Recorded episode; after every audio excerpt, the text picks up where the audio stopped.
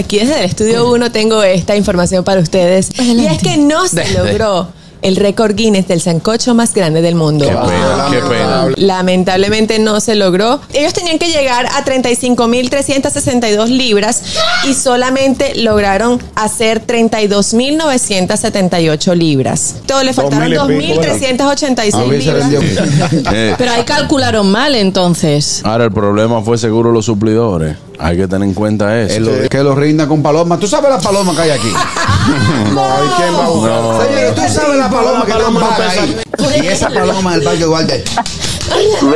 Ríndela. Mete paloma, mete paloma, mete paloma. Uno se ríe, vaina, pero tú sabes por qué a mí me da mucha pena. mí Porque, también. porque yo conozco lo trabajador que es el chef Amilcar Gómez. No, y, lo, y el trabajo y que todo, tuvieron. todo el que se fajó ahí. Nada más mandar a hacer el caldero ese. Sí. O sea, de verdad, eso- eso- Hazaña. Yo lo que creo es que Carlos Silver tuvo que ver en eso. Sí, No.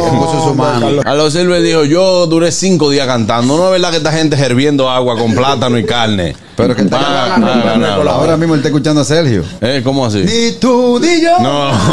no, no, no. A mí lo que me sorprende, nosotros los dominicanos que somos expertos en pasarnos de libra, porque en el aeropuerto tuve a, de siete pasajeros, tuve a cinco sacándole vaina de la maleta. Y ahora no lo pueden Entonces a nosotros, oye, no faltó.